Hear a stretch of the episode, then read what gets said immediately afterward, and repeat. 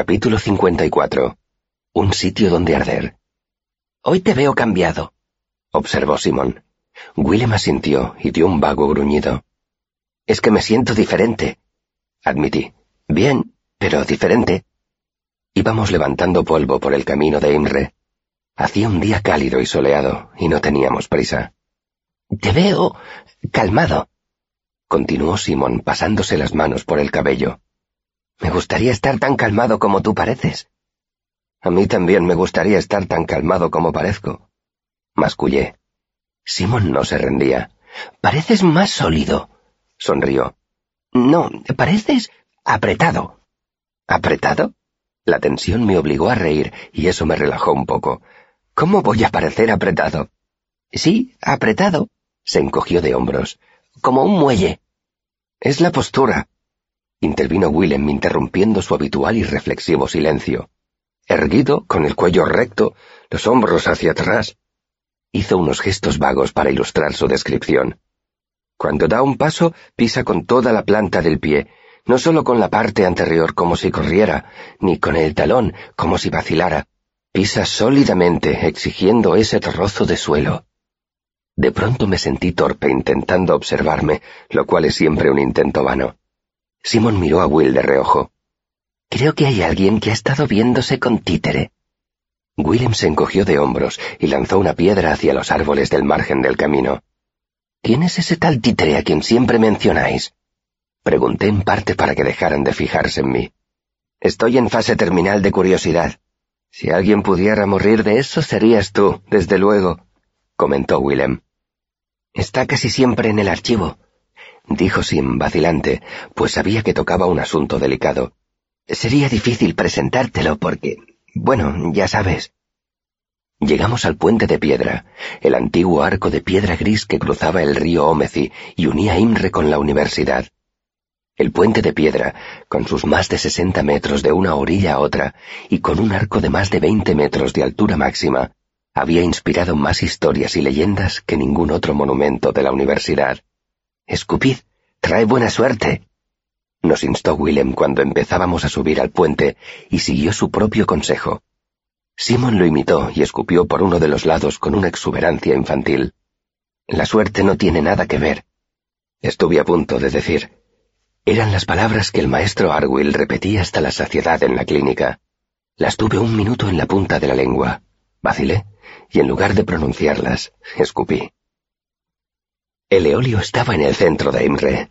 La puerta principal daba a la plaza mayor adoquinada de la ciudad.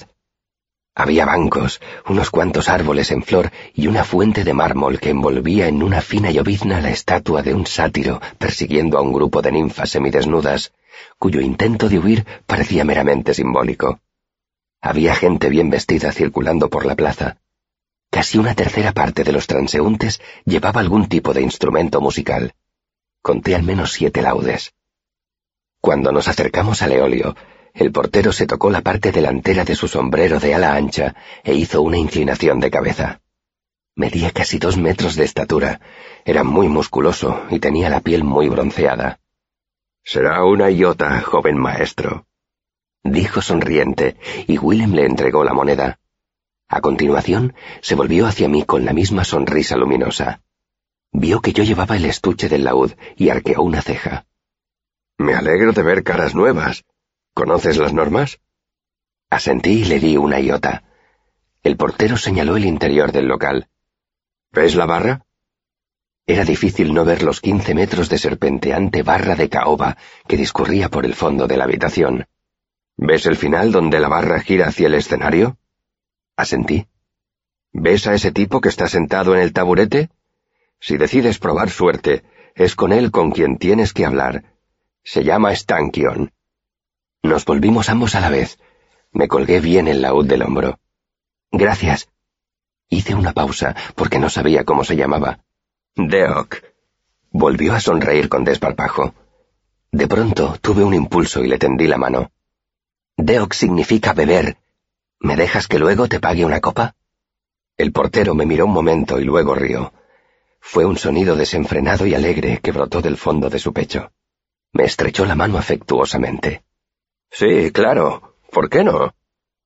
Deok me soltó la mano y miró más allá de mí. ¿Lo has traído tú, Simón? preguntó.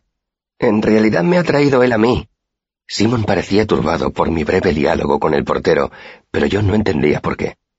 No es de los que se deja llevar a los sitios. Le dio una iota a Deok. Te creo, replicó Deok. Tiene algo que me gusta. Tiene un aire fata. Espero oírlo tocar esta noche. Yo también lo espero, dije, y pasamos adentro. Eché un vistazo al eolio con toda la indiferencia de que fui capaz. Había un escenario circular, elevado, que sobresalía de la pared que había enfrente de la barra de caoba con forma curvada. Varias escaleras de caracol conducían al primer piso, una especie de anfiteatro. Se veía un segundo piso más pequeño por encima del primero. Era como un balcón que bordeaba todo el local. Por toda la sala había mesas rodeadas de sillas y taburetes. En las paredes había nichos con bancos. Las lámparas simpáticas se mezclaban con las velas, proporcionando a la sala una luz natural sin ensuciar el aire con humo. Has sido muy hábil, dijo Simón con voz crispada. Telum misericordioso, cuando vayas a probar otro truco, avísame, ¿quieres? ¿Qué? Pregunté. ¿Te refieres al portero? Simón, eres más cagado que una prostituta adolescente. El tipo es simpático. Me ha caído bien. ¿Qué hay de malo en invitarlo a una copa? Deo que es el propietario de este local, dijo Simón con aspereza, y no soporta que los músicos le hagan la pelota. Hace dos ciclos echó a uno porque intentó darle propina. Me miró a los ojos. Lo echó él personalmente. Lo lanzó casi hasta la fuente. Oh, dije sinceramente conmocionado. Miré con disimulo a Deok, que estaba bromeando con alguien en la puerta. Hizo un ademán y vi cómo se tensaban y se relajaban los músculos de su brazo. ¿Crees que se ha molestado? No, y eso es lo que más me extraña. Willem se nos acercó. Si paráis de cotillear y venís a la mesa, pagaré la primera ronda. ¿Y Lynn? Fuimos hasta la mesa que Willem había escogido, no muy lejos de donde estaba Stankion, sentado a la barra. ¿Qué querréis beber? nos preguntó Willem. Simon y yo nos sentamos, y yo puse el estuche del laúd en la silla que quedaba libre. Aguamiel con canela, dijo Simon sin pensarlo. Eso lo beben las mujeres, dijo Willem en tono acusador, y se volvió hacia mí. Sidra, dije yo, no muy fuerte. ¿Tú también? Vaya par de... dijo Willem, y fue hacia la barra. Señalé discretamente a Stankion. ¿Y ese? Le pregunté a Simon. Creía que era el dueño del local. Deok y él son socios. Stankion se encarga de la música. ¿Hay algo que debería saber sobre él? Pregunté, pues mi reciente catástrofe con Deok había intensificado mi ansiedad. Simon sacudió la cabeza. Dicen que es bastante simpático, pero yo nunca he hablado con él. No cometas ninguna estupidez y todo saldrá bien. Gracias, dije con sarcasmo. Aparté la silla de la mesa y me levanté. Stankion era de complexión normal e iba elegantemente vestido, con ropa de color verde oscuro y negro. Tenía la cara redondeada, con barba y un poco de barriga que solo se le notaba porque estaba sentado. Me sonrió y me hizo señas para que me acercara con la mano con que no sujetaba una jarra increíblemente alta. Hola. me saludó alegremente. Me parece que nunca te he visto por aquí. ¿Has venido a tocar? Arqueó una ceja y me miró con aire especulativo. Me fijé en que Stankion tenía el cabello de un color rojo oscuro, que quedaba disimulado según cómo le diera la luz. Eso espero, señor, contesté, aunque tenía pensado esperar un poco. Sí, claro. Nunca dejamos a nadie poner a prueba su talento hasta que se pone el sol. Hizo una pausa para beber un sorbo, y cuando giró la cabeza, vi un caramillo de oro colgando del lóbulo de su oreja. Stankion dio un suspiro y se secó los labios con la manga. ¿Qué instrumento tocas? ¿El laúd? Asentí. ¿Has pensado ya qué vas a tocar para embelesarnos? Eso depende, señor. ¿Alguien ha tocado la balada de Sir Sabien Tralier últimamente? Stankion arqueó una ceja y carraspeó. Se alisó la barba con la mano que tenía libre y dijo, Pues no. Hace un par de meses lo intentó uno, pero salió bastante mal parado. Falló un par de acordes y la melodía se vino abajo. Sacudió la cabeza. O sea que no. Últimamente no. Bebió otro sorbo de cerveza y tragó con esmero antes de volver a hablar. En general, la gente cree que una canción de dificultad más moderada le permite exhibir mejor su talento. dijo eligiendo las palabras con cuidado. Capté el consejo y no me sentí ofendido. Sir Sabian es la canción más difícil que he oído jamás. Mi padre era el único de la troupe con habilidad suficiente para tocarla, y yo solo le había oído hacerlo quizá cuatro o cinco veces ante un público. Solo duraba unos quince minutos, pero esos quince minutos requerían una digitación rápida y precisa que si se dominaba el instrumento le arrancaba al laúd la melodía y la segunda voz. Era difícil, pero no imposible para un intérprete experto. Sin embargo, Sir Sabien era una balada, y la parte vocal aportaba una contramelodía que iba a contratiempo del laúd. Difícil. Lo ideal era que un hombre y una mujer cantaran alternando las estrofas. En los estribillos, la mujer interpretaba la segunda voz y la canción se complicaba aún más. Bien interpretada, esa canción puede destrozarte el corazón. Por desgracia, pocos músicos podían tocar con serenidad en medio de semejante tormenta musical. Stankion bebió otro gran trago de cerveza y se limpió la barba en la manga. ¿Cantas solo? me preguntó. Pese a sus discretas advertencias, parecía un poco emocionado. ¿O has traído a alguien para que cante contigo? ¿Son castrati esos chicos con los que has venido? Reprimí la risa que me produjo imaginarme a Willem de soprano y negué con la cabeza. No tengo ningún amigo que sepa cantarla. Pensaba doblar el tercer estribillo para dar pie a que alguien cantara la parte de Halloween. Al estilo de las troops, ¿eh? Me miró con seriedad. Hijo mío, en realidad no soy nadie para decirte esto, pero ¿Estás seguro de que quieres poner a prueba tu talento con alguien con quien ni siquiera has ensayado nunca? Me tranquilizó ver que Stankion era consciente de lo difícil que iba a ser. ¿Cuántos músicos con caramillo habrá aquí esta noche, más o menos? Stankion pensó un momento. ¿Más o menos? Ocho. Quizá una docena. Entonces, es probable que haya al menos tres mujeres que ya han demostrado su talento, ¿no? Stankion asintió mirándome con curiosidad. Bien, dije despacio, si es cierto lo que me ha dicho todo el mundo, si solo los músicos con verdadero talento consiguen el caramillo, entonces una de esas mujeres sabrá cantar la parte de Aloin. Stankion bebió otro largo y lento sorbo de cerveza, mirándome por encima del borde de la jarra. Cuando finalmente la bajó, se olvidó de secarse la barba. Tienes orgullo, ¿eh? dijo con franqueza. Miré alrededor. ¿Esto no es el eolio? Tenía entendido que aquí es donde el orgullo tiene su razón de ser. Me gusta eso, dijo Stankion como si hablara solo. Su razón de ser. Dejó la jarra en la barra con un golpazo, provocando un pequeño geyser de espuma. Maldita sea, chico. Espero que seas tan bueno como por lo visto crees ser. No me vendría mal tener por aquí a alguien con el fuego de Ilian. Se pasó una mano por el rojizo cabello para aclarar el doble sentido de su frase. Espero que este sitio sea tan bueno como todo el mundo por lo visto cree que es, dije con entusiasmo. Necesito un sitio donde arder. ¿No te ha echado? Bromeó Simón cuando volví a la mesa. Supongo que no te ha ido tan mal.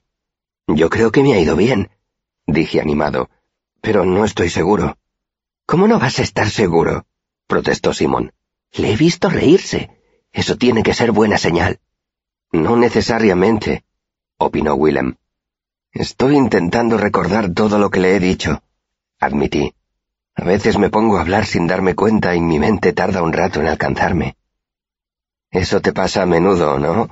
me preguntó Willem, esbozando una de sus discretas y nada frecuentes sonrisas. Sus bromas empezaron a relajarme. Cada vez más a menudo, sí, confesé con una sonrisa. Bebimos y bromeamos sobre tonterías. Intercambiamos rumores sobre los maestros y comentarios sobre alguna alumna que nos había llamado la atención. Hablamos de quién nos caía bien de la universidad, pero la mayor parte del tiempo la pasamos rumiando sobre quién nos caía mal y por qué, y sobre qué les haríamos si tuviéramos ocasión. Así somos los humanos. Pasaba el tiempo, y poco a poco el eolio iba llenándose. Simon cedió ante las pullas de Willem y empezó a beber Scuten, un fuerte vino tinto de las estribaciones de los montes Shalla, más frecuentemente llamado Rabón. A Simon enseguida le hizo efecto el Scuten. Reía más fuerte, sonreía más y no paraba quieto en la silla. Willem seguía tan taciturno como siempre. Pagué la siguiente ronda, una jarra enorme de sidra para cada uno. Respondí a la mirada ceñuda de Willem diciéndole que si conseguía hacer valer mi talento, lo llevaría a casa flotando en rabón, pero que si alguno de los dos se emborrachaba antes de eso, me encargaría personalmente de darles una paliza y arrojarlos al río. Se calmaron un tanto y empezaron a inventar versos obscenos que encajaran en la melodía de calderero curtidor. Los dejé con lo suyo y me puse a pensar en mis cosas. Lo que tenía más presente era el hecho de que quizá fuera sensato escuchar el tácito consejo de Stankion. Intenté pensar en otras canciones que pudiera tocar y que fueran lo bastante difíciles para demostrar mi habilidad, pero lo bastante fáciles para que pudiera hacer gala de mi maestría. La voz de Simon me rescató de mi ensimismamiento. Vamos, a ti se te dan bien las rimas, me instó. Repasé la última parte de su conversación que no había escuchado. Prueba con en la túnica del telino, sugerí de forma inconexa. Estaba demasiado nervioso para explicarles que uno de los vicios de mi padre era su propensión a los poemas humorísticos subidos de tono. Sim y Will siguieron riendo mientras yo intentaba dar con otra canción que pudiera cantar. Todavía no se me había ocurrido nada cuando Willem volvió a distraerme. ¿Qué? dije con enfado. Entonces vi en la mirada de Willem esa expresión velada que solo adoptaba cuando veía algo que no le gustaba nada. ¿Qué dices? dije en un tono más razonable. Alguien a quien todos conocemos y querremos, dijo Will apuntando con la cabeza hacia la puerta. No vi a nadie que conociera. El eolio estaba casi lleno y había más de un centenar de personas circulando por la planta baja. A través de la puerta abierta vi que ya era de noche. Está de espaldas a nosotros, está derrochando sus empalagosos encantos con una joven preciosa que no debe de conocerlo. A la derecha de ese caballero gordo de rojo. Fue guiándome Willem. Hijo de puta, dije. Estaba demasiado sorprendido para maldecir adecuadamente. Yo siempre le he encontrado cierto parentesco porcino, dijo Willem con aspereza. Simon giró la cabeza y pestañeó lentamente. ¿Qué pasa? ¿Quién hay? Ambrose. ¡Cojones! exclamó Simón y encogió los hombros. Lo que faltaba. ¿Todavía no habéis hecho las paces? Yo no me meto con él. Protesté, pero él no puede evitar provocarme. Salta en cuanto me ve. Dos no pelean si uno no quiere, dijo Simón. Y un cuerno, repuse. No me importa de quién sea hijo. No pienso ponerme panza arriba como un cachorro asustado. Si es lo bastante idiota para hincarme un dedo, se lo arranco de cuajo. Respiré hondo para tranquilizarme e intenté sonar razonable. Al final aprenderá a dejarme en paz. Podrías ignorarlo, dijo Simón, que de pronto parecía asombrosamente sobrio. Si no muerdes el anzuelo cada vez, pronto se cansará. No, dije con seriedad, mirando a Simón a los ojos. No, no se cansará. Simón me caía muy bien, pero a veces era terriblemente ingenuo. Si llega a la conclusión de que soy débil, se crecerá. Conozco a esa clase de gente. Ya viene, nos previno Willem con disimulo.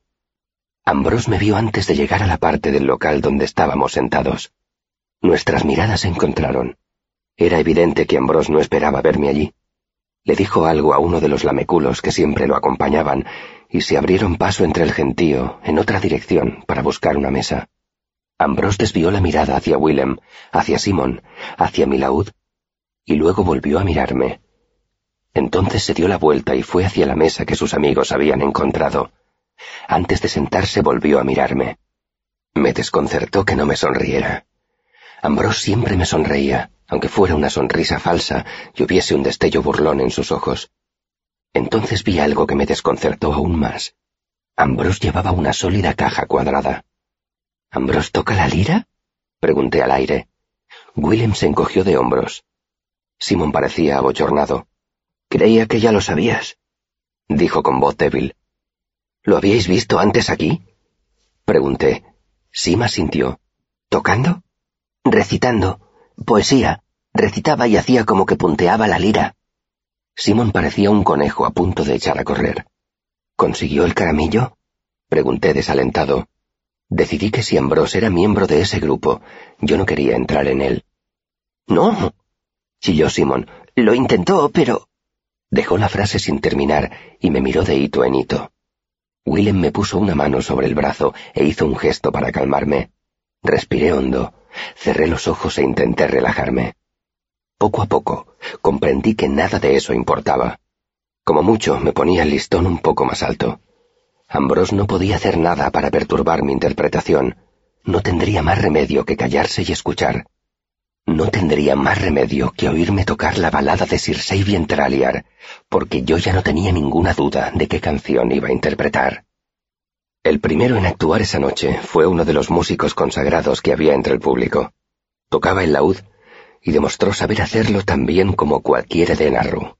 Su segunda canción, una que yo no había oído nunca, fue aún mejor. Hubo un descanso de unos diez minutos y luego llamaron a otro músico consagrado para que subiera a cantar al escenario. Tocaba la zampoña y lo hacía mejor que nadie que yo hubiera oído jamás. A continuación, cantó un evocador panegírico en tonalidad menor. A capela, solo su clara y aguda voz que se elevaba y fluía como el sonido de la zampoña que acababa de tocar. Me alegró comprobar que la maestría de aquellos músicos era la que se rumoreaba pero mi ansiedad aumentó proporcionalmente. La excelencia es la única compañera de la excelencia. Si no hubiera decidido ya tocar la balada de Sir Sabien Traliar por puro rencor, esas actuaciones me habrían convencido. A continuación hubo otro descanso de cinco o diez minutos. Comprendí que Stankion estaba espaciando deliberadamente las actuaciones para que el público pudiera moverse y hacer ruido entre canción y canción. Hacía bien su trabajo. Me pregunté si habría pertenecido a alguna troupe. Entonces llegó la primera prueba de la noche. Stankion acompañó al escenario a un hombre con barba de unos treinta años y se lo presentó al público. Tocaba la flauta. Lo hacía bien. Tocó dos canciones cortas que yo conocía y otra que no había oído nunca. Su actuación duró casi veinte minutos y solo pude distinguir un pequeño error. Tras el aplauso, el flautista se quedó en el escenario mientras Stankion se paseaba entre el público recogiendo las opiniones de la gente. Entretanto, un camarero le llevó un vaso de agua al flautista. Al final, Stankion volvió al escenario.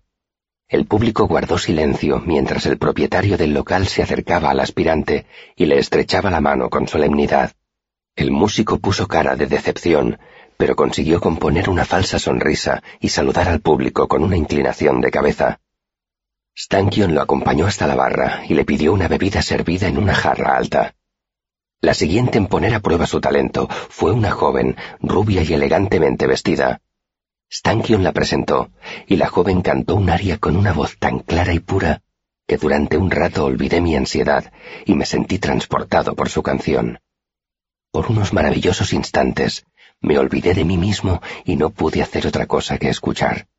Terminó antes de lo que me habría gustado y me dejó con una tierna sensación en el pecho y un vago cosquilleo en los ojos. Simon se sorbió un poco la nariz y se frotó tímidamente la cara.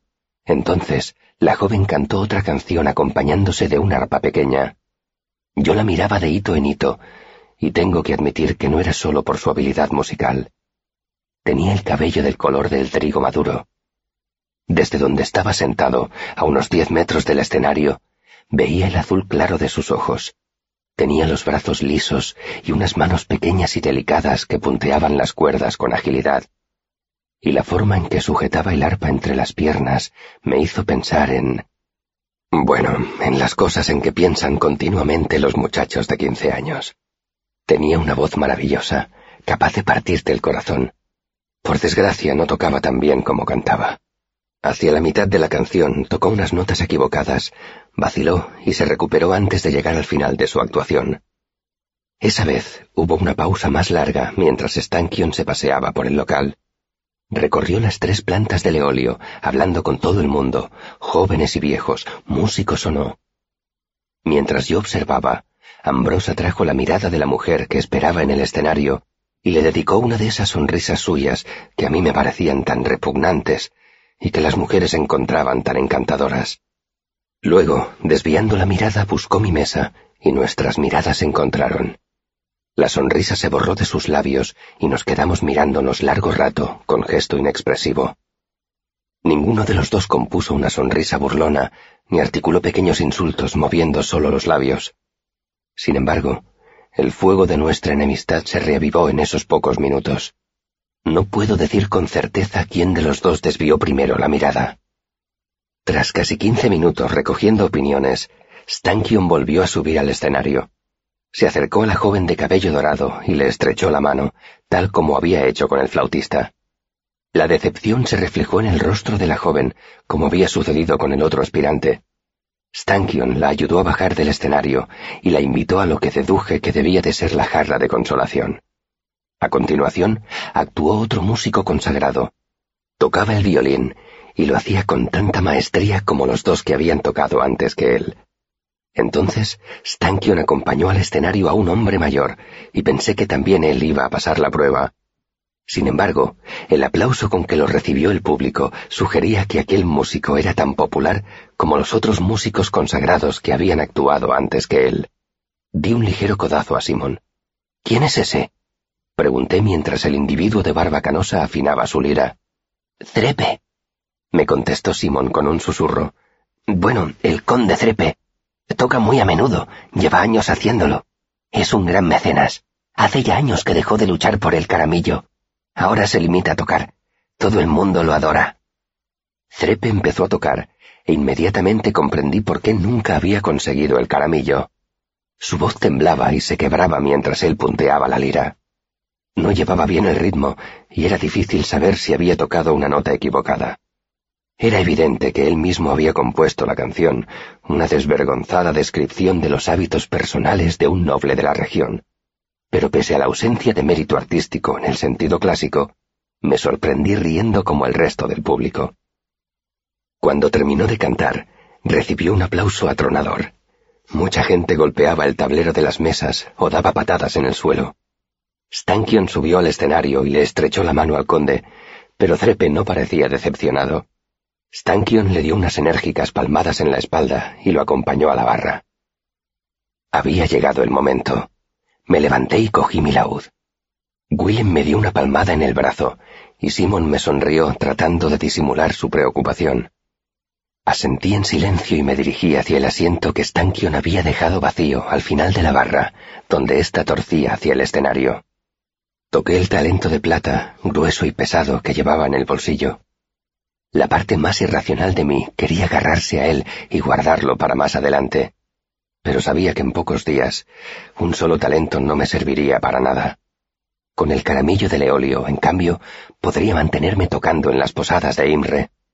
Si tenía la suerte de gustarle a algún mecenas, podría ganar suficiente dinero para liquidar mi deuda con Debbie y para pagar mi matrícula. Era un riesgo que tenía que correr. Stankion volvió sin prisa a su sitio en la barra. Tocaré ahora, señor, si le parece bien. Confiaba en no parecer todo lo nervioso que estaba. Me sudaban las palmas de las manos y se me resbalaba el estuche del laúd. Stankion me sonrió e inclinó la cabeza. Entiendes al público, chico. Este está a punto para escuchar una canción triste. ¿Sigues queriendo tocar bien? Asentí. Stankion se sentó y dio un trago. Muy bien. Démosles un par de minutos para que se calmen y comenten la última actuación. Asentí otra vez y me apoyé en la barra. Aproveché ese rato para inquietarme inútilmente por cosas que no podía controlar. Una de las clavijas de mi laúd estaba suelta y no tenía dinero para arreglarla. Todavía no había subido al escenario ninguna mujer acreditada con el caramillo de Leolio. Sentí desasosiego al pensar que quizá aquella fuera una noche excepcional en que los únicos músicos consagrados que había en el eolio eran hombres o mujeres que no sabían la parte de Aloín.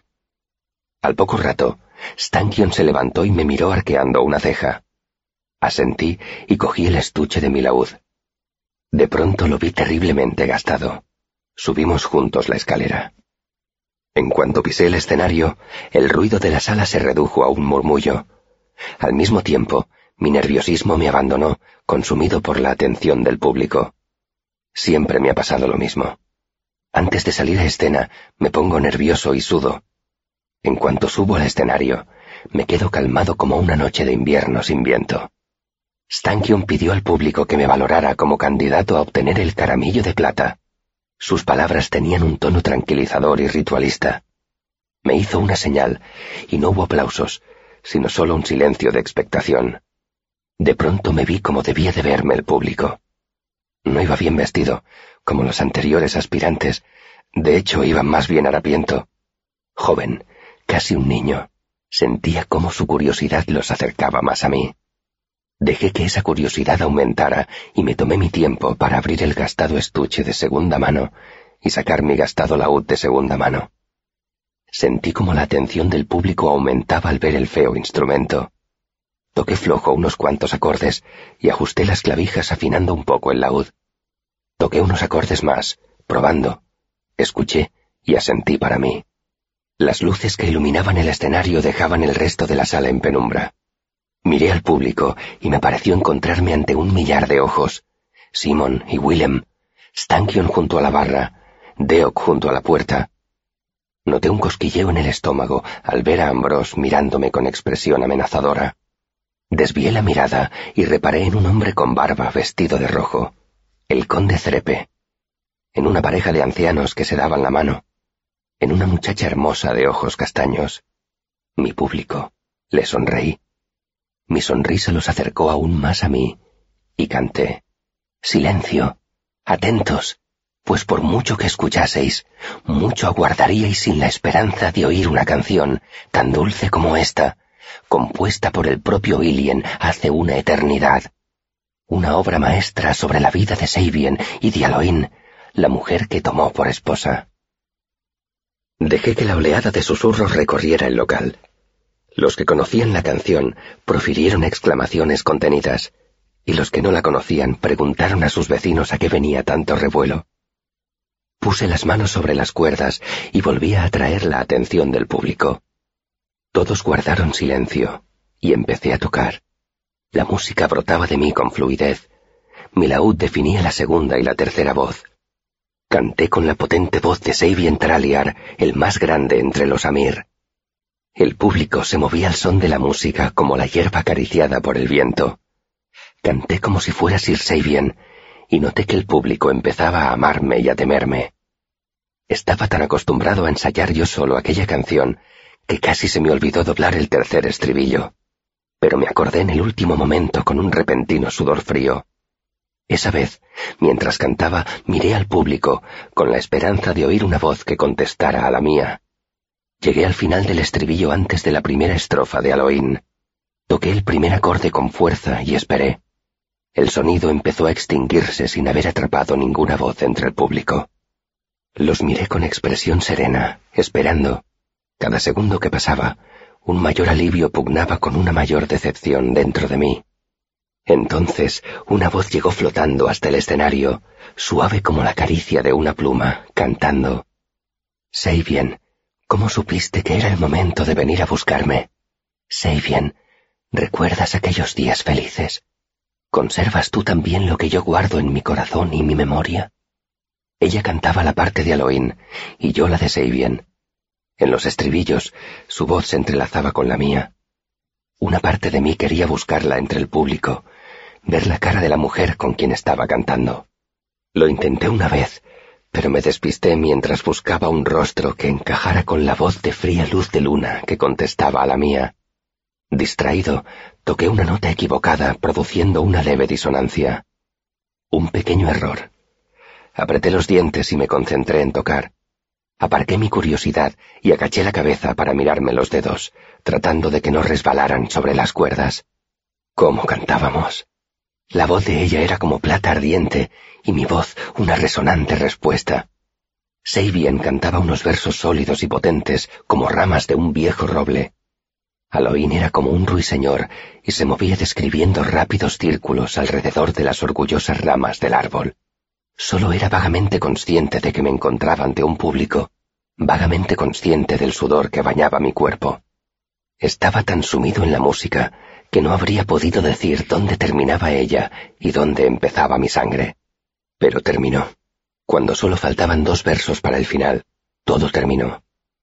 Toqué el primer acorde del verso de Sabien y oí un ruido cortante que me sacó de la música como a un pez al que arrancan de aguas profundas. Se rompió una cuerda. La tensión, al liberarse, la lanzó hacia el dorso de mi mano, trazando en él una delgada y brillante línea de sangre. Me quedé mirándola embobado. No entendía que se hubiera roto. Mis cuerdas no estaban tan gastadas como para romperse, pero se había roto, y cuando las últimas notas de la música se deshicieron en el silencio, noté que el público empezaba a moverse. La gente salía del sueño que yo había tejido para ella con los hilos de la canción. Noté cómo todo se deshilachaba, como el público despertaba de un sueño inacabado. Vi todo mi esfuerzo arruinado, desperdiciado, y entre tanto la canción ardía dentro de mí. La canción. Sin saber lo que hacía, volví a poner los dedos sobre las cuerdas y me concentré al máximo. Me transporté a años atrás, cuando tenía callos como piedras en las manos y la música fluía de mí con la misma facilidad con que lo hacía mi respiración. A aquella época en que tocaba para imitar el sonido del viento al girar una hoja con un laúd de seis cuerdas. Y empecé a tocar. Despacio al principio, y luego más deprisa, a medida que mis manos iban recordando. Recogí los hilos de la deshilachada canción y volví a tejerlos con cuidado hasta recomponer lo que habían formado unos momentos atrás. No quedaba perfecta. Es imposible tocar una canción tan compleja como Sir Sabian a la perfección con seis cuerdas en lugar de siete. Pero estaba entera, y al ver que yo seguía tocando, el público suspiró, se rebulló y poco a poco volvió a caer bajo el hechizo que yo había creado para él. Apenas era consciente de que tenía espectadores, y al cabo de un momento me olvidé por completo de ellos. Mis manos danzaban, corrían, se deslizaban por las cuerdas, empeñadas en que las dos voces del laúd cantaran con la mía. Luego, aunque me las miraba, también me olvidé de ellas. Me olvidé de todo, excepto de mi firme propósito de terminar la canción. Llegó el estribillo y Aloín volvió a cantar. Para mí, ella no era una persona, ni siquiera una voz. Era solo una parte de la canción que ardía en mi interior. Logré terminarla. Levanté la cabeza para mirar al público y fue como estar buceando y subir a la superficie para respirar. Volví a la realidad. Vi que me sangraba la mano y que estaba cubierto de sudor. Entonces el final de la canción me golpeó en el pecho como un puñetazo, como siempre me sucede. No importa dónde ni cuándo la escuche. Me tapé la cara con ambas manos y lloré. No por la cuerda rota de mi laúd, ni por lo cerca que había estado del desastre. No por la mano herida ni la sangre derramada. Ni siquiera lloraba por el niño que había aprendido a tocar un laúd con seis cuerdas en el bosque años atrás. Lloré por Sir Sabian y por Halloween, por el amor perdido y encontrado y perdido otra vez, por el destino cruel y el delirio de un hombre. Así que durante un rato Estuve sumido en el dolor y no me enteré de nada.